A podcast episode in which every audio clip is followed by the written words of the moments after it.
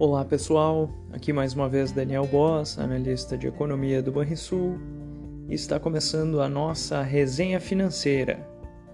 No cenário internacional, os primeiros dias que sucederam o ataque do Hamas a Israel trouxeram novas turbulências geopolíticas. Os mercados estiveram debruçados, principalmente, sobre os dados da inflação americana além da minuta da ata da mais recente reunião do Fed.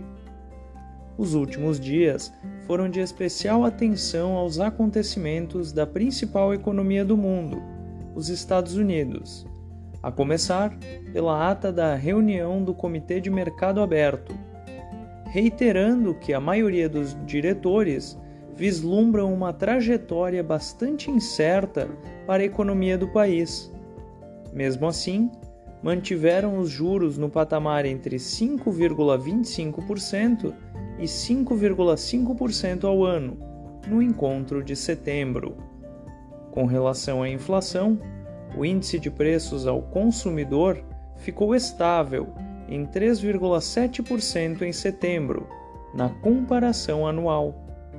Para o núcleo da inflação, que desconsidera as variações de alimentos e energia, houve desaceleração no ritmo de alta, para 4,1%, depois de ter avançado 4,3% um mês antes, na mesma base de comparação. Ainda sobre o tema, o índice de preços ao produtor registrou alta de 2,2% na passagem de agosto para setembro, também em base anualizada.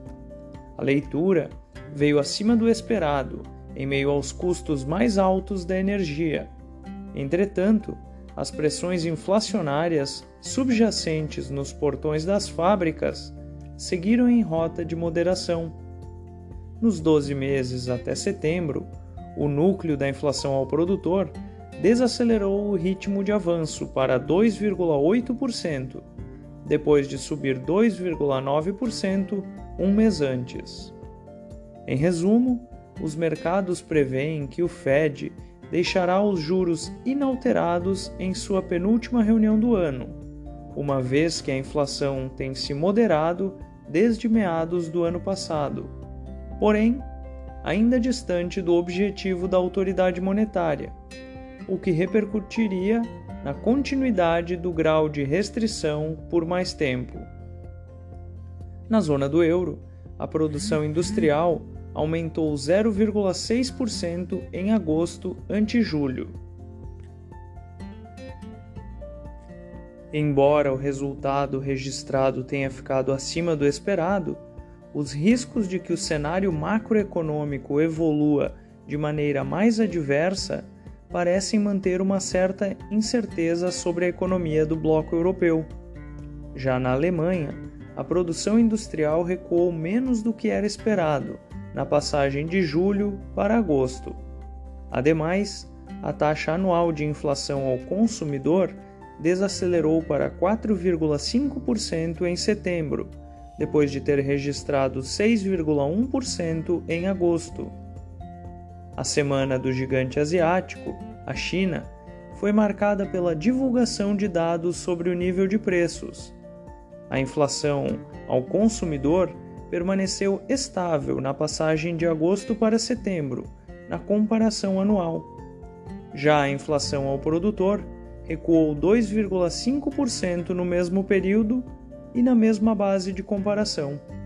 Ao que sugerem os resultados, nos parece que serão necessários novos pacotes de estímulos fiscais, a fim de incentivar o reaquecimento da economia chinesa. No Brasil, a semana foi marcada pelo feriado de Nossa Senhora Aparecida e por uma agenda enxuta, que trouxe como ponto alto a divulgação da inflação oficial referente ao mês de setembro. O ritmo dos negócios, uma vez mais, foi ditado pela conjuntura externa e pelos impactos da guerra na fronteira de Israel. Em relação à inflação oficial de setembro, o IPCA registrou variação de 0,26% na passagem de agosto para setembro, após a alta de 0,23% em agosto. No acumulado dos últimos 12 meses, a inflação avançou para 5,19%, acima dos 4,61% observados no período imediatamente anterior. A gasolina foi o subitem que mais contribuiu para o resultado do IPCA.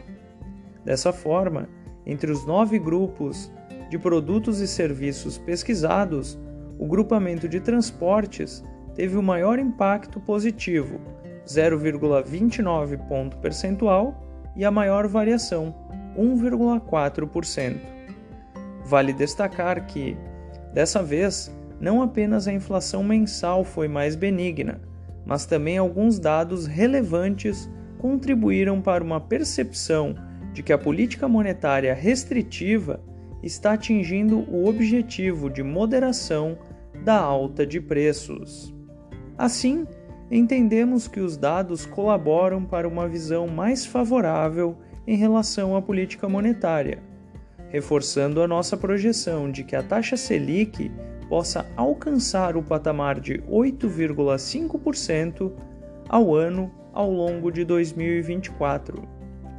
Apesar da tensão pelo conflito em Israel, os mercados acionários ganharam força graças aos sinais de que o episódio no Oriente Médio abre espaço para a manutenção da taxa básica de juros americana. Diante disso, o S&P 500 subiu 1% no acumulado da semana até a tarde de sexta-feira, enquanto o principal índice da bolsa alemã ficou estável no mesmo período. Por aqui, o Ibovespa subiu cerca de 1,4% também no mesmo período, o dólar recuou 1,1%, enquanto os juros pré-fixados de vencimento mais longo desaceleraram. Tenham todos um excelente final de semana e até mais.